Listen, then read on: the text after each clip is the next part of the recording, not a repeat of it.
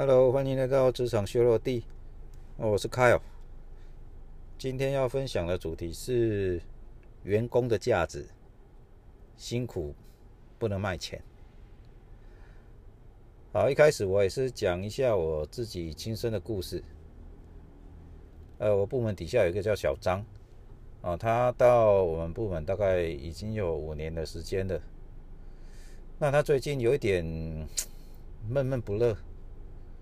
就是他认为奇怪，跟他同一时间进来，甚至比他菜的同事，呃，最近都有升等，而且有一定加薪的幅度。但是小张觉得，哎，奇怪，我怎么都升等也没升到加薪的幅度，也不如预期。所以有一天他就来找我谈这件事情。那当时候我也没有很坦白的跟他说明为什么他的升等跟加薪会这么样的差。哦，我用一个案例宣导来跟他跟他讲。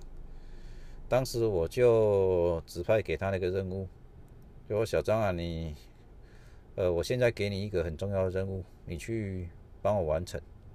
那下班之后再跟我回报。那小张说好，老板什么样的任务，我使命必达。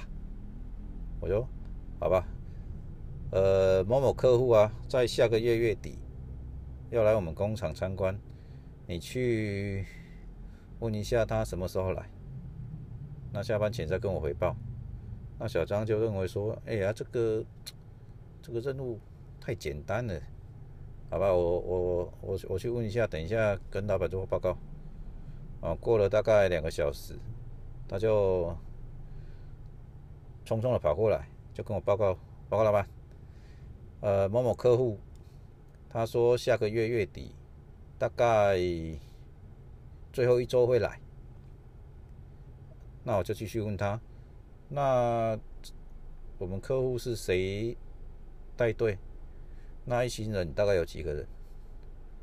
啊，他们来参观工厂的行程大概是长什么样？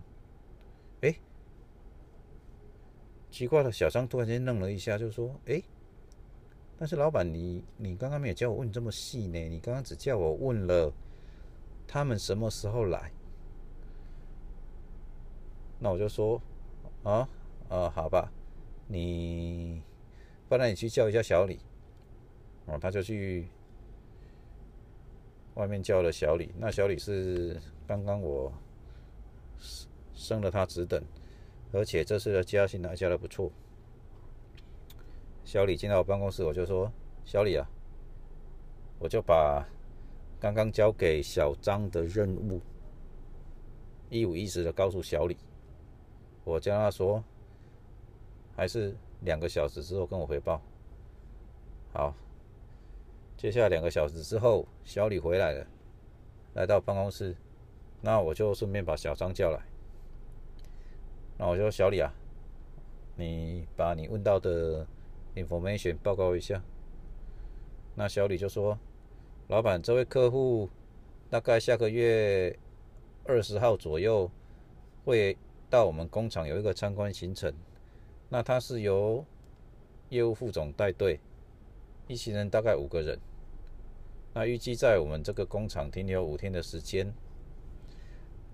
那他的行程的部分，因为公呃客户的公司里面内部还必须要做一个精细的讨论，所以他现在没有办法先给我一个很正确的 agenda。但是我跟他说，如果有明确的 agenda，请马上通知我这边，我会协助安排一切的事务。那客户到了机场，我会安排专车去机场去做接送。那酒店的部分，我一般都会安排在离公司比较近的，但是比但是会选择比较热闹的一个地方，让客户呃比较容易呃也比较快进到公司，不会有舟车劳顿的一个烦恼。哦，以上是我今天问到的讯息。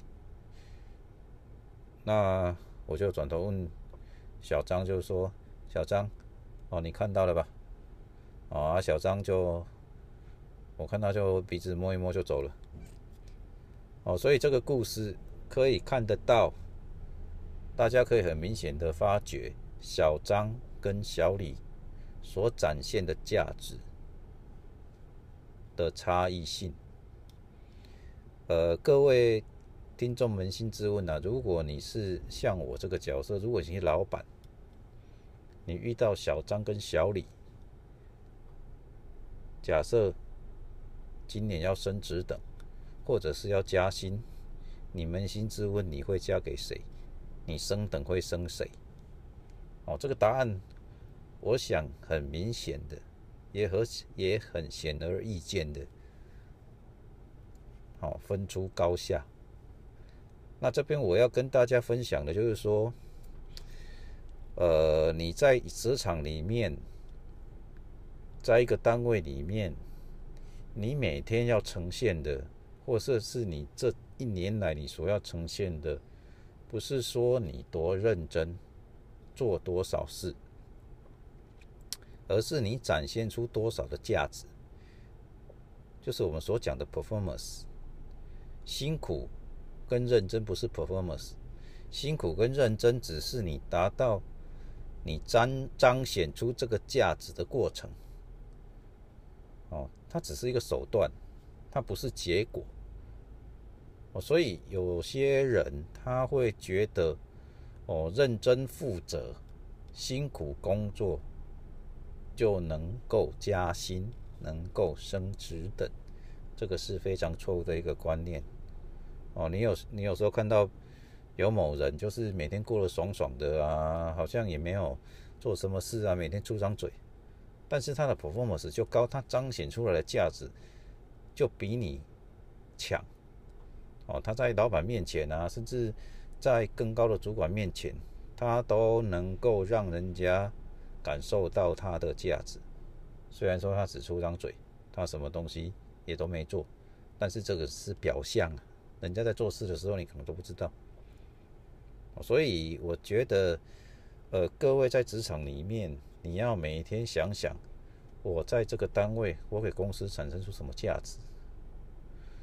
不是每每一次来炒烤鸡，或者是每次来炒加薪，都只是说哦，老板啊，我很辛苦，我很累，每天加班到十二点啊，假日也都来，巴拉巴拉巴拉巴拉之类的。